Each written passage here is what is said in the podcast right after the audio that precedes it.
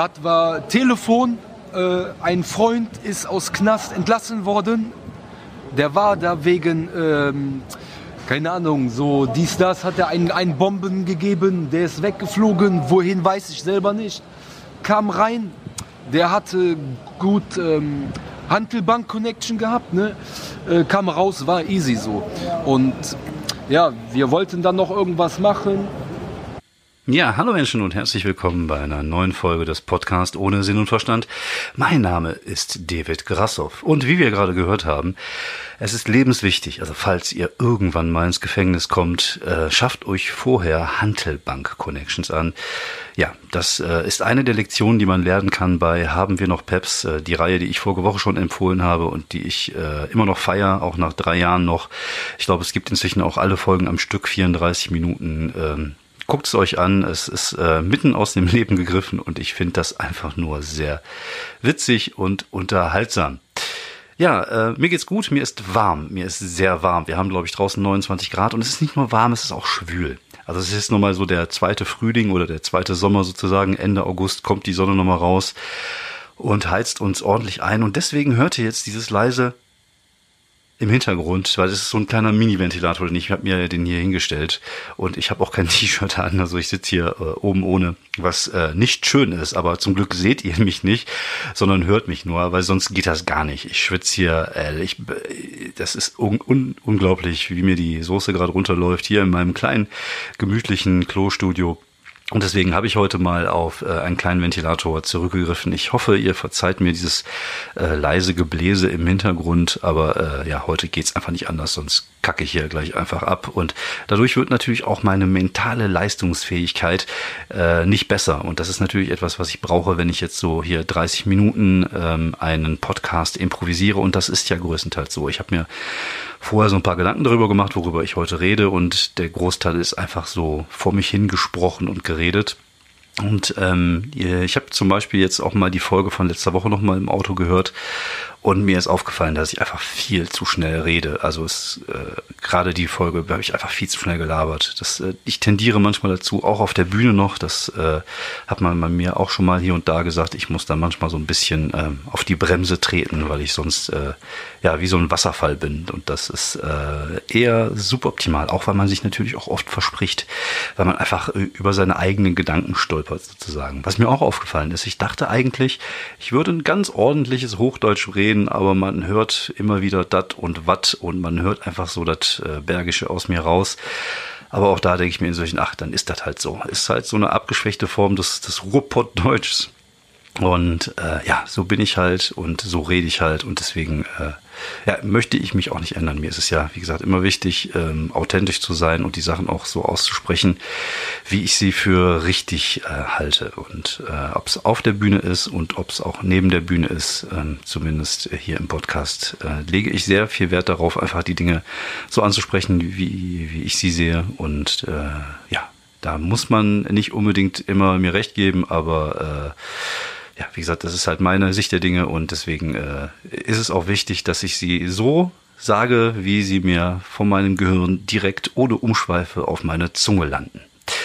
Ähm, die vorige Woche war nicht so ereignisreich, muss ich äh, vorwegnehmen. Ich hatte, glaube ich, nur einen Auftritt und ich war bei Stand-Up in Art Theater in Köln und äh, waren nette Kollegen da, Kollegen, die ich schon länger nicht mehr gesehen habe. Timon Krause, äh, ein Mentalist, den ich sehr mag. Ähm, dann war Passun aus Berlin da, Simon Stäblein war dabei. Und war eine schöne, bunte Riege an Künstler und Künstlerinnen an dem Abend da.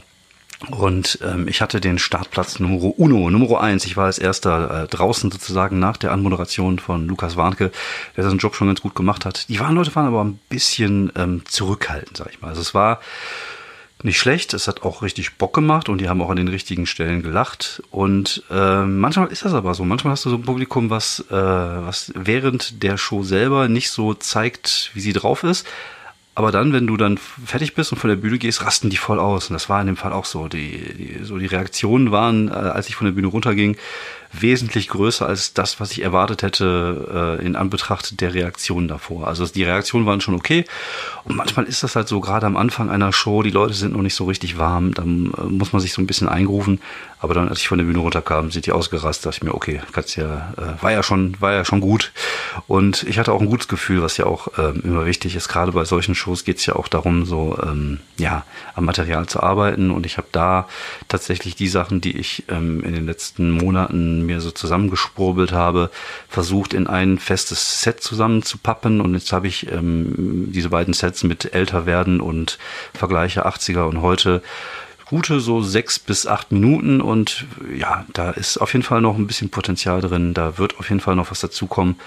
Aber es war schön, das mal halt alles am Stück zu spielen und zu merken, ob und wie es funktioniert. Und das hat es getan. Und dann freue ich mich halt einfach, wenn man äh, ja merkt, dass die Arbeit sich dann irgendwie rentiert hat und man wieder halt äh, ein gutes Bit an Material sich zusammengeschwurbelt hat. Ähm, ja, das war also mein einziger Auftritt diese Woche. War ein schöner Abend, war sehr nett und äh, ja, weiter geht die Reise. Ähm, ich hatte ja vorige Woche Sonntag nicht über das ähm, Fernsehgartengate gesprochen. Äh, man hatte mich darauf angesprochen hinterher, als ich den Podcast veröffentlicht habe ähm, warum ich das nicht getan hätte. Und es liegt tatsächlich daran, dass ich es erst mitbekommen habe, als der Podcast vorbei war. Und deswegen konnte ich nicht darüber sprechen. Und äh, ja, ich würde heute da mal ein paar Worte zu ähm, verlieren. Zum einen möchte ich erstmal klarstellen, dass ich äh, denke, dass dieser Auftritt äh, gewollt schlecht war. Und ich habe verschiedene Theorien gehört, warum das so war. Es gibt ja diese üblichen Geschichten, so Joko und Klaas, Jan Böhmermann und dieses ganze Gedönse. Also ich äh, glaube und diese Theorie, die ich da gehört habe, passt da sehr gut zu, dass es ein PR-Coup war für seine neue äh, Sendung, die irgendwann jetzt Anfang äh, September äh, auf Sat1 veröffentlicht wird. Und die Theorie, die ich gehört habe, ist, dass er für die Sendung von Kindern Witze bekommen hatte, die er dann beim Fernsehgarten vortragen sollte. Und wenn man sich die Qualität der Witze anguckt, äh, man mag und kann von Luke halten, was er, äh, was man will, aber ich weiß, wie er auf der Bühne normalerweise ist und wie er funktioniert und das hat halt nichts mit dem zu tun, was er normalerweise macht. Also das war schon sehr offensichtlich so gewollt. Und wenn man sich die Qualität der Witze und die Art der Witze auch anguckt, würde ich sagen, ist das eine sehr plausible Theorie. Und ob das so ist, das werden wir natürlich erst in ein paar Wochen und Monate, nee, ein paar Wochen vermutlich erfahren. Aber äh, wie gesagt, für mich ist das momentan die plausibelste Erklärung, die ich gehört habe. Und äh, ob man das jetzt machen muss oder nicht, möchte ich jetzt nicht bewerten. Also ich kann nur aus privater aus, aus, aus meiner äh, Warte aus sagen, dass ich ähm, Luke ja auch schon ein bisschen länger kenne. Also kenne, man, man trifft sich hier und da mal. Wir sind uns halt ein paar Mal begegnet. Gerade früher, als wir, als, als er noch Newcomer war und ich halt noch so Slam auf der, auf der Comedy-Bühne gemacht habe oder auch Slam-Geschichten gemacht habe, äh, ist man sich halt über den Weg gelaufen. Er war immer nett und freundlich und macht da immer einen sehr äh, sympathischen Eindruck. Und auch heute, wenn man ihn trifft, zum Beispiel habe ich ihn, glaube ich, Anfang des Jahres auch mal bei ähm, Stand-Up in Art Theater getroffen. Man unterhält sich immer auf, auf Augenhöhe. Man sieht, der mag Comedy, ist auch ein Stand-Up-Nerd und äh, immer wenn man sich das begegnet, hat man nie das Gefühl, dass er einen von oben herab behandelt. Äh, auch, auch, wenn, sagen wir mal, inzwischen Welten, Universen, Galaxien zwischen unseren Erfolgen liegt, äh, hat man trotzdem nie das Gefühl, dass er einen das spüren lässt. Und das finde ich halt sehr angenehm. Das ist übrigens auch bei Faisal Kavusi so, den ich auch jedes Jahr einmal treffe irgendwo und äh, die man dann trifft und dann ist halt alles irgendwie wie vor fünf Jahren, als wir mal uns dann mal irgendwo anders getroffen haben. Also das ist halt, man trifft sich unter Kollegen, man trifft sich mit Respekt, man trifft sich auf Augenhöhe und das äh, finde ich sehr angenehm. Und auch wenn Faisal nicht den besten Ruf der Welt hat in unserer Comedy-Szene, muss ich sagen, äh, das finde ich auf jeden Fall sehr, sehr schön, dass es so ist, weil es ist halt nicht immer so. Schöne Grüße an Enisa Amiani. Manche Leute gucken einen dann auch mit dem Arsch nicht mehr an, wenn sie Erfolg haben und das ist halt, äh, finde ich, äh, es zeigt einfach Charakter Charakterschwäche. Es zeigt auch einfach, welche Art von Mensch dann äh, derjenige oder diejenige ist. Und dann können die mir auch meinen äh, hübschen äh, Buckel runterrutschen. Wie gesagt, also das war das, was ich zum Fernsehgarten zu sagen habe. Ach, eine Kleinigkeit noch. Ich fand die Reaktion von äh, Andrea Kiewel ähm, unsouverän, würde ich jetzt einfach mal sagen. Ja, ist natürlich kacke, wenn so ein Künstler kommt und dir irgendwie in dein Haus pisst sozusagen. Ähm, ich finde aber, man hätte darauf souveräner, vielleicht sogar mit Humor reagieren können. Und ähm, ich weiß, es ist halt schwierig. Ist natürlich so, ne, ist halt wie wenn du einen Fußballer nach einem Fußballspiel direkt befragst und da ist irgendwas passiert und er ist halt voll aufgeregt, dann äh, geht man schon mal so ab. Aber ich glaube, in dem Fall war, wäre es vielleicht die weiseste, die weisere Entscheidung gewesen, einfach mal nichts zu sagen, es sacken zu lassen und dann nochmal einen Tag später oder so irgendwas zu machen und, und zu sagen, ähm, aber auf der anderen Seite ist diese Reaktion natürlich äh, für, äh, für Marketingzwecken aus Lukes Sicht genau das Richtige gewesen, ne? weil dadurch hat das Ding erst so richtig an Fahrt gewonnen. Aber das war halt in aller Munde. Ist äh, natürlich auch ein bisschen dem Sommerloch geschuldet. Also es gibt ja nichts Wichtiges, über dem, über das man momentan sprechen könnte, wie zum Beispiel so ein brennender Regelwald oder Regen, Regelwald, Regenwald oder so. Aber es passte halt ganz gut auch gerade so ein bisschen in diesen Sommerloch rein und dann hat jeder Depp natürlich wieder seine Meinung dazu geäußert. Und das ist halt heutzutage so. Ne? Gerade hier ist die, die ganze Presse und die ganze Online, Online, Online-Presse ist natürlich auf Klicks aus, weil da bezahlen die sich halt, ihre Werbung, Werbeeinnahmen werden durch Klicks generiert und dann hauen die halt alle auf der Kacke und alle mit einem äh, noch äh, clickbaitigeren Titel als der andere. Und das ist halt einfach äh, ganz schön eklig manchmal auch. Aber es ist halt heutzutage so, heute hat jeder äh, plötzlich das Gefühl, die durch die sozialen Medien äh, seine Meinung sagen zu dürfen. Da, das darf ja auch jeder, aber man sollte eigentlich nicht erwarten, dass äh, andere Leute deine Meinung einfach interessieren. Das ist halt einfach so. Das hatten wir ja vorige Woche auch wieder beim Thema Greta Thunberg. Das haben wir heute auch wieder, habe ich irgendwelche Sachen gelesen, äh, weiß ich, irgendein, äh, irgendwelche Drogendealer in Köln, also schwarze Drogendealer in Köln, irgendwie einen den anderen niedergestochen hat und dann hast du halt diese ganzen äh, Rechten der Hetze-Typen, die dann wieder irgendwie sagen, armes Deutschland und äh, ja, früher gäbe es das nicht, was eigentlich Bullshit ist, früher gab es das auch schon. Und da denke ich mir einfach mal, ach, haltet einfach alle die Fresse. Wir wollen eure Meinung auch vielleicht gar nicht sehen oder gar nicht hören. Aber das ist heute so, wir leben in einer Gesellschaft, in dem jeder plötzlich das Gefühl hat, seine Meinung sei wichtig. Und dazu gehöre ich auch, weil sonst würde ich hier nicht sitzen und meinen Senf dazu äh, geben. Äh, aber ich, ich glaube, dadurch, dass ich zumindest so ansatzweise im öffentlichen Leben teil, teilhabe, am öffentlichen Leben teilhabe, also eine Person des öffentlichen Lebens. Ich habe keine Ahnung, dass ich Künstler bin und ein Bühnenmensch bin und äh, ich Leute habe, die äh, vielleicht das eine oder andere auch äh, auf meine Meinung geben, dann äh, habe ich vielleicht einfach ein anderes Anrecht darauf, meine Meinung kundzutun.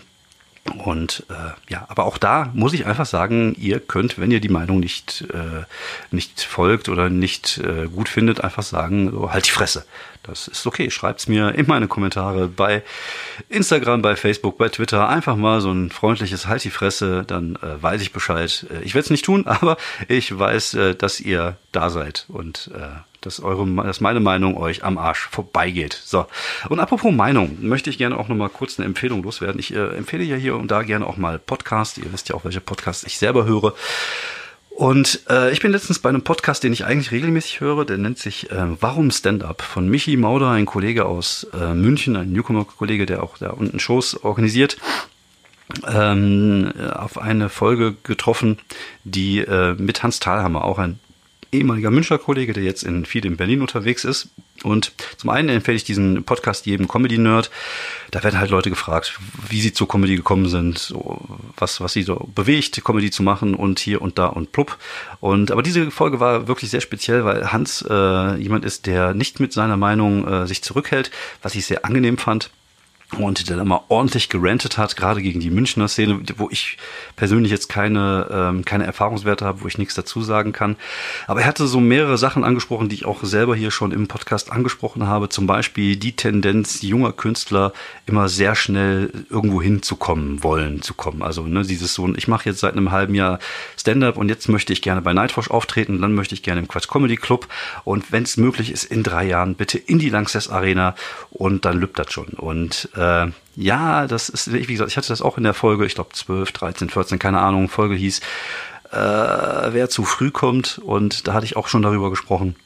Und das ist halt einfach scheiße. Das ist, das, das funktioniert nicht. Und ähm, auch ich kann immer nur sagen, lasst euch einfach verdammt nochmal viel Zeit damit. Also ich habe ähm, äh, wie gesagt, auch äh, jede Menge Bühnenerfahrung und es hat auch lange, lange, lange gedauert, äh, als ich mit Stand-Up angefangen, also von Slam umgeswitcht bin auf Stand-Up, bis ich mich da wohlgefühlt habe und wo ich jetzt das Gefühl habe, ähm, ich habe das, was ich mir erarbeitet habe, auch äh, zurecht erarbeitet und zurecht äh, bin ich da hingekommen. Aber es hat halt lange gedauert und es dauert halt nicht ein Jahr, bevor ihr da irgendwie durch die Decke geht. Das Problem ist halt, es gibt so ein paar Leute, die relativ schnell äh, zum Erfolg gekommen sind. Denkt man immer, weil man denkt immer, weil man sie irgendwo beim TV Total gesehen hat, dann geht da ein Video, irgendwie da fährt das steil. Und da denkt immer so, oh cool, der macht das erst seit so und so lange. Aber nein, macht er nicht. Der macht das halt schon vorher, schon seit drei, vier, fünf Jahren, weil sonst wäre der gar nicht erst bei TV Total gewesen oder sonst wäre er auch gar nicht in der Lage gewesen, so Material auf die Bühne zu kriegen. Und äh, das, das, das geht halt nicht von heute auf morgen. Und deswegen lasst euch einfach Zeit, nehmt euch die Zeit. Und Stand-up ist eine Kunstform. Und das ist eine Kunstform, in der man sich stetig verbessert, wenn man daran arbeitet. Man muss halt auch die Ruspe haben, sich äh, hier und da mal auf die Fresse zu legen und einfach Kackabende zu haben. Auch das äh, habe ich natürlich zu oft auch schon oder sehr oft hier schon gesagt. Aber ähm, das, das ist halt einfach so. Und es ist halt nichts, was man von heute auf morgen äh, erreichen kann. Es sei denn, man wird halt extrem gepusht. Und das ist halt oft der Fall, wo ich mir denke, so, dann, dann liegt dann irgendwas anderes zugrunde als die Qualität des Künstlers, sondern da liegt halt irgendwas, keine Ahnung, ist halt ein gutes Produkt, was äh, irgendjemand für so gut äh, findet, dass er das jetzt irgendwie pusht, weil er sich davon gute Verkäufe ähm, ja, erhofft. Aber das hat halt, da ist halt die Qualität oft gar nicht so gut. Die kann auch gar nicht so gut sein, weil das, ne, das ist ja, wie gesagt, jeder Maurer oder jeder, jeder Schreiner, der ein Jahr dabei ist, kann ich sagen, so, ich baue jetzt einfach das, äh, äh Bernsteinzimmer aus Spanplatten äh, nach und und und äh, das, das geht einfach nicht. Da muss halt jemand sein, der schon seit ein paar Jahren Spanplatten bearbeitet und auch Ahnung hat, wie das Bernsteinzimmer, ey, Kackbeispiel. Aber äh, ich glaube, ihr versteht schon, wo ich da hin will. Also man muss halt einfach Erfahrung haben, in, um in Dinge gut zu werden. Und äh, das ist halt oft bei den Leuten nicht. Und dadurch sinkt natürlich auch so ein bisschen das Niveau dieser Veranstaltung. Und, und ja, mag sein, dass du vielleicht zehn gute Minuten hast und da vielleicht auch knallst bei keine Ahnung was. Aber dann direkt zu denken, so, ah ja, okay, das hat funktioniert, in drei Wochen spiele ich mein Solo. Nein, so funktioniert das nicht. Aber wie gesagt, dieses Thema hatte ich ja auch und das hat Hans auf sehr charmante Weise äh, gesagt und auch ähm, sich über Gagklau ähm, äh, geäußert. Auch ein Thema, was ich in einer meiner Folgen hatte, mein Gag, dein Gag, unser Gag. Und auch da habe ich eine ähnliche Meinung wie ihr, dass äh, das scheiße ist, dass man keine Gags in Amerika klaut, dass man keine Gags bei Kollegen klaut und dass man auch äh, keine Nine-Gags, Facebook, Kacksprüche auf die Bühne bringen sollte. Auf der anderen Seite habe ich dabei eine etwas differenziertere Meinung, die ich mir tatsächlich äh, auch erst in den letzten Jahren angeeignet habe. Also ich habe früher dachte ich da sehr wie Hans, dass ich sagte, irgendwie das andere hat auch kein Lebensrecht. Aber es ist halt einfach so, es gibt dafür einen Markt und wenn es einen Markt gibt, gibt es auch ein Lebensrecht dafür. Man muss natürlich aufpassen, dass man beides nicht in einen Topf wirft. Und das ist halt die Aufgabe von uns äh, Stand-up-Idealisten, wie er so schön nennt, äh, die Leute darauf aufmerksam zu machen, dass wir mit der Kunstform nicht so viel gemeinsam haben. Also dass es zwar das gleiche Ziel hat, genau wie Slam das gleiche Ziel hat wie Stand-up, also Leute zu unterhalten, Leute zum Lachen zu bringen, aber auch Clownerie hat das und auch äh, Musikkabarett hat das und äh, es sind halt alles einfach viele verschiedene Versionen von, von Comedy, aber Stand-up-Comedy ist Stand-up-Comedy und Stand-up-Comedy hat nichts mit Witze erzählen zu tun oder mit Nein-Gag-Witze zu erzählen. Aber ähm, es gibt halt natürlich auch für diese andere Scheiße einen Markt. Und das ist dann halt, keine Ahnung, die werden dann halt auf der AIDA gebucht oder die werden dann halt äh, bei Karneval gebucht oder bei irgendwelchen Kackfirmen feiern.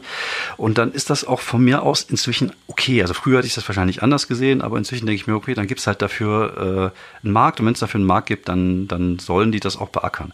Auf der anderen Seite muss natürlich schon gucken, also gerade wir, die, die selber Veranstaltungen machen, dass wir ähm, wenn wir uns das Stand-up, die Stand-up-Comedy auf die Fahne schreiben, so wie ich das halt in meinen Vollkontakt-Comedy-Shows auch mache, wo ich sage, bei mir geht's halt um Stand-up-Comedy dann müssen wir natürlich auch gucken, dass wir Leute auf die Bühne holen, die Stand-up machen. Also ich würde jetzt nicht auf die Idee kommen, mir einen Witzeerzähler oder einen Facebook-Sprücheklopfer auf die Bühne zu knallen, sondern bei mir geht's halt um Stand-up. Und das ist halt dann die Verantwortung der einzelnen Veranstalter, dass diese Kunstform äh, gewürdigt wird und dass auch die Leute dann auf die Bühne geholt werden, die diese Kunstform auch nachgehen. Und äh, ja, das ist, äh, sehe ich dann ein bisschen differenzierter, wie gesagt. Aber äh, im Endeffekt denken wir an die gleiche Richtung. Ähm, was mich auch so ein bisschen genervt hat, ist halt immer so dieses, ähm, aber ich glaube, das liegt natürlich auch so ein bisschen an der, äh, an der Tatsache, dass, dass Hans ähm, äh, viel in Berlin unterwegs ist, dass man so dieses Berlin auf dem Sockel äh, setzt. Also äh, es gab auch schon hier im Kölner Raum ja, ich weiß, wir, wir haben auch viel Scheiße hier, aber wir haben auch viele Leute, die viel für die Comedy getan haben in den letzten Jahren und äh, die Stand-up auch nach vorne gebracht haben. Und das nicht nur seit vier, fünf Jahren, sondern auch schon wesentlich länger. Und äh, es gibt auch hier Idealisten und ja, es hat ein bisschen gedauert, bis diese, bis diese Open-Mic-Kultur hier nach Köln gekommen ist, aber auch das gibt es hier. Und es gibt aber auch dafür viele Leute, die hier in der Umgebung, nicht nur in Köln, sondern auch im, im, im äh, ganz Nordrhein-Westfalen, wir sind ja echt ein riesiger Bereich hier, auch Ostwestfalen, gibt es halt jetzt überall Comedy-Shows und es gibt halt auch überall äh, coole Sachen, wo man auftreten kann und auch viele Sachen, die tatsächlich von Idealisten gemacht werden. Es gibt Sachen, die einfach zur Großunterhaltung dienen, die Eventcharakter haben, sage ich jetzt einfach mal, aber es gibt halt auch viele kleine Bühnen, wo es wirklich um Stand-up geht und wo ähm, ja die äh, Veranstalter zumindest größtenteils darauf achten, sich da keine äh, Kackbratzen auf die Bühne zu stellen. Und äh, ja, das, äh, das gibt's bei uns auch. Und ich finde es halt mal ein bisschen schade, dass halt einfach nur auf einen Bereich zu, äh, zu äh, beschränken. Also wie gesagt, das gibt's bei uns auch und äh, ja, und wenn man so sich so die Erfolgquote auch ein bisschen anguckt, gibt's echt viele Leute, die aus, bei uns aus der Ecke kommen, die äh, sich das auch hart erarbeitet haben die letzten Wochen und Jahre und Monate und äh, ja, von daher äh, ja, äh, Hauptsache Stand-up. Wir sollten da glaube ich einfach nicht mehr in regionalen äh, Grenzen denken, sondern es geht uns allen glaube ich darum, die Kunstform der Stand-up-Comedy nach vorne zu bringen und äh, irgendwo steckt in vielen von uns auch ein bisschen Idealismus. So, so viel zu dem Thema. Äh, nächstes Thema, was ich anschneiden wollte, ich zocke gerne. Vielleicht habt ihr das auch schon mitbekommen. Ich bin so eine kleine Zockermaus schon immer gewesen. Also ich war auch als Kind meine erste, äh, ich hatte natürlich mal so eine, so eine Pong-Kiste äh, zu Hause stehen, dieses mit diesem Pong-Tennis. Und dann hatte ich auch äh, viele, viele Spielkonsolen als Kind. Ich hatte mal eine Mattel Intellivision und ich hatte sie alle. Ich habe sie alle gehabt. Ich glaube, bis auf den Gamecube habe ich sie alle gehabt. Und ähm, ich komme aber in letzter Zeit tatsächlich relativ wenig dazu zu zocken.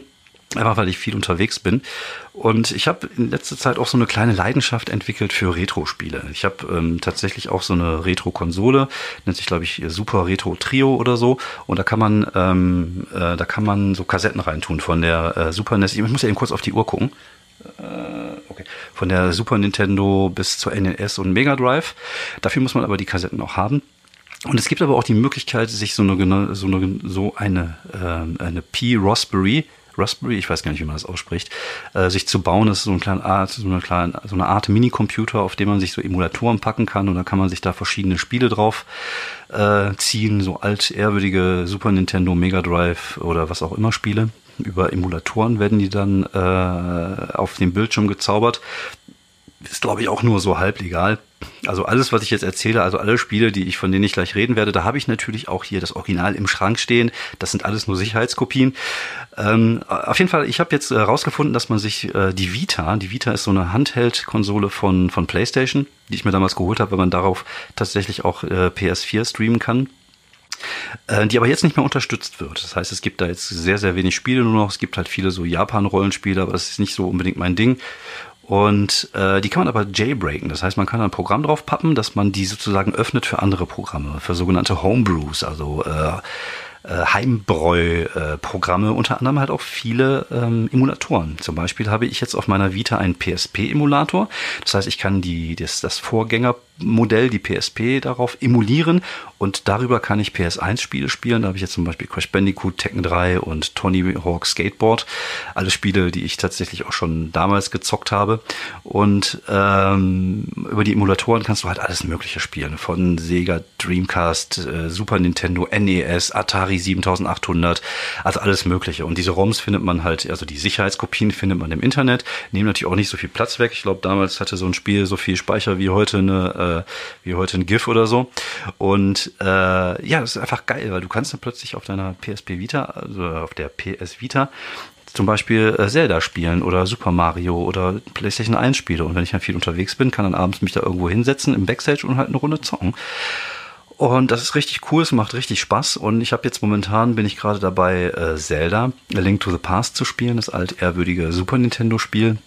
Und es macht richtig Spaß, aber Junge, ist das schwer. Ich habe das echt verdrängt. Also ich habe das früher auch gespielt und äh, ich hatte das nicht mehr so schwer in Erinnerung. Und ich, ich muss sagen, ich, ich cheate auch ein bisschen, weil du mit diesem Emulator die Möglichkeit hast, äh, zwischenzuspeichern. Also immer wieder, also egal wo, du brauchst nicht an einem Speicherpunkt zu kommen. Das heißt, du kannst tatsächlich einfach äh, bessere Speicherpunkte setzen, als es früher der Fall war. Wenn du früher da abgekackt bist vor der letzten Tür, dann bist halt vorne angefangen und musst den ganzen Scheiß nochmal von vorne machen.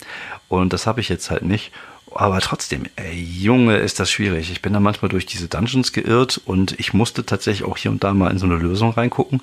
Oder hier diese, diese äh, Endgegner, die man hatte. Äh, erstmal muss man rausfinden, wie man sie platt kriegt. Das konnte man meistens auch, wenn man so ein bisschen wusste, worum das Dungeon geht. Wenn es ein Eismonster ist, muss halt irgendwann mit Feuer, ne? Also relativ einfach.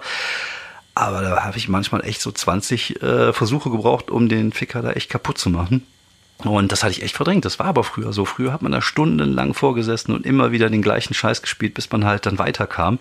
Und das ist heutzutage nicht mehr so. Wenn du heute irgendwie Red Dead Redemption oder The Last of Us oder was auch immer spielst, dann äh, ist das ja nicht so, dass du irgendwie diesen, diese Frustmomente nochmal hast wie früher. Also es gibt heute ein paar Spiele, bei denen ist das noch so, aber bei ganz, ganz, ganz wenigen nur. Und das äh, war echt, äh, macht echt Bock, aber ist halt manchmal echt frustrierend.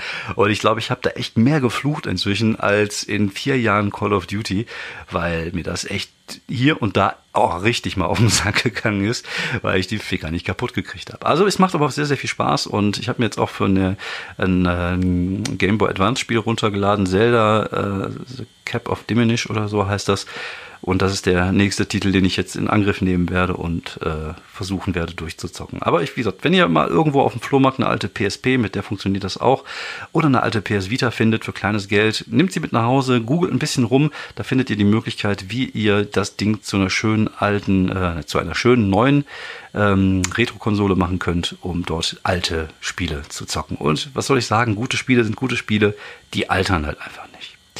So, zum Abschluss der heutigen äh, Folge würde ich gerne nochmal auf unsere neue Rubrik zurückkommen, nämlich das Fundstück der Woche.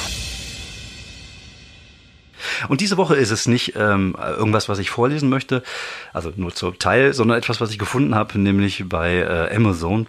Und äh, ja, könnt ihr euch mal angucken. Das nennt sich äh, Wenger Schweizer Offiziersmesser Giant Messer mit Schatulle. Kann man dort kaufen, beziehungsweise kann man nicht kaufen. Ist leider derzeit nicht verfügbar, aber ich denke mal, irgendwann wird das wieder zu holen sein. Es handelt sich dabei um so ein Schweizer Tassen, Taschen, Tassenmesser. Es ist ein Tassenmesser, ein Schweizer Taschenmesser, was äh, ich glaube 141 oder 147 Werkzeuge, ne, andersrum, 81 Werkzeuge mit 147 Funktionen hat. Das Ding ist einfach, keine Ahnung, und ist völlig unhandlich. Das Ding ist irgendwie 20 Zentimeter lang, hat so 100 verschiedene Werkzeuge da dran. Und ich habe keine Ahnung, wofür braucht man das? Also wenn du jetzt in der Natur unterwegs bist und das Ding mit dir trägst, brauchst du ja einen Anhänger, um das mitzuschleppen. Aber es ist halt, äh, es sieht erstmal sehr, sehr beeindruckend aus. Es sieht einfach erstmal aus wie eine Verarsche, weil man sich denkt so, nee, das ist jetzt nicht deren Ernst, oder? Aber was da auch sehr lustig ist, sind tatsächlich dann die Rezensionen, die man zulesen kann. Und da gibt es sehr, sehr viele. Ich werde jetzt nur mal so zwei, drei einfach vorlesen, so, damit ihr seht, in welche Richtung das geht. Finde ich äh, sehr amüsant. Also da kann man echt ein paar Minuten mal mit verbringen, wenn man Langeweile hat. Zum Beispiel hier sehr gutes Messer, Top-Qualität. Ein Stern Abzug, weil es mir eigentlich wegen dem Zahnstocher gekauft hatte. Dieser fehlt aber. Oder was haben wir hier? Äh, Gutes Messer, aber leider ist die Tanköffnung des integrierten Notstromaggregats nicht mit dem Einfüllstutzen an der öffentlichen Tankstelle kompatibel. Ansonsten sehr zu empfehlen, vor allem die CNC-Fräse und der Kernspinnentomograph machen einen sehr guten Job. Vier von fünf Sterne. Und so geht das die ganze Zeit. Ich glaube, keiner hat dieses Messer auch nur ansatzweise ernst genommen. Und das fand ich wieder äh, sehr, sehr unterhaltsam und sehr lustig. Äh, falls ihr mal Langeweile habt im Büro oder auf dem Klo beim Kacken, äh, nicht wisst, was ihr tun könnt, dann äh, lest euch gerne mal die Rezension dazu an. Ich poste da gleich auch mal ein kleines Bild bei Instagram äh, drüber, dann äh, schaut euch das mal an, das äh, gigantomanische Messer für den äh, geneigten Messerfan oder keine Ahnung, wer sich sowas kauft. Dann äh, noch äh, abschließend eine kleine Empfehlung. Ich ähm, habe im Urlaub natürlich auch die ein oder andere Fernsehserie gesehen und unter anderem ist eine zweite Staffel einer Serie gesehen, die ich schon mal empfohlen habe und auch hier einfach schaut euch die an. Das ist Derry Girls, das ist eine ähm, irische Serie, die in den 90ern spielt, zu der Zeit der des, des Bürgerkriegs dort. Es ist eine Comedy, es ist leider nur in, in Englisch beziehungsweise Irisch, es steht zur Verfügung, aber man kann die gut verstehen. Zur Not gibt es auch noch Untertitel, aber es ist halt echt verdammt witzig. Äh, Guckt es euch an und äh, was habe ich noch geguckt? Ach genau, Working Moms, die zweite Staffel ist auch aufge, aufgeplöppt. Auch die finde ich sehr, sehr gut. Hat mir sehr gut gefallen. Ähm, ja, eher so Comedy-Zeugs. Jetzt freue ich mich drauf. Ich habe gesehen, jetzt kommt bald die dritte Staffel, nee, die neue Staffel. Ich weiß gar nicht, ob es die dritte ist von, ähm, jetzt komme ich gerade nicht auf den Namen. Äh, Brooklyn 9-11, Brooklyn 9, äh, äh, das ist äh, diese äh, lustige Polizeiserie. Brooklyn 99. Brooklyn 99 war es. Ja, ja, ja, ja. Wie gesagt, mein Gehirn kocht. Deswegen äh, ist, fällt mir das Denken jetzt etwas schwerer. Es ist, glaube ich, auch genau jetzt der richtige Zeitpunkt zu sagen, vielen Dank fürs Zuhören. Äh, wenn ihr Meinungen, Lob, Kritik loswerden wollt, könnt ihr das gerne tun auf meiner Facebook-Seite, auf meiner Instagram-Seite, auf meiner Twitter-Seite. Das sind so die drei großen Social-Media-Kanäle, die ich beackere. Vielen Dank fürs Zuhören. Ich wünsche euch eine wunderschöne Woche und abschließend noch so wirklich zum aller, aller Schluss drei Termine für nächste Woche. Montag Montag bin ich im Pitcher in Düsseldorf, spiele da fünf Minuten neues Material. Am Mittwoch, ich glaube der 28. ist das, bin ich im Punch Club in Solingen und am äh, 30. das dürfte dann der Freitag sein, bin ich bei Ruhrpott Comedy in Dortmund in der Gaudi Alm. Das wird eine richtig gute, große Veranstaltung mit Frau Scholten, Amjad und Bora. Das wird auf jeden Fall der Knaller werden. Das wird richtig, richtig witzig. Und ja, ich freue mich, falls wir uns mal hören oder sehen oder lesen oder was auch immer. Schöne Woche noch. Bis dann. Ciao.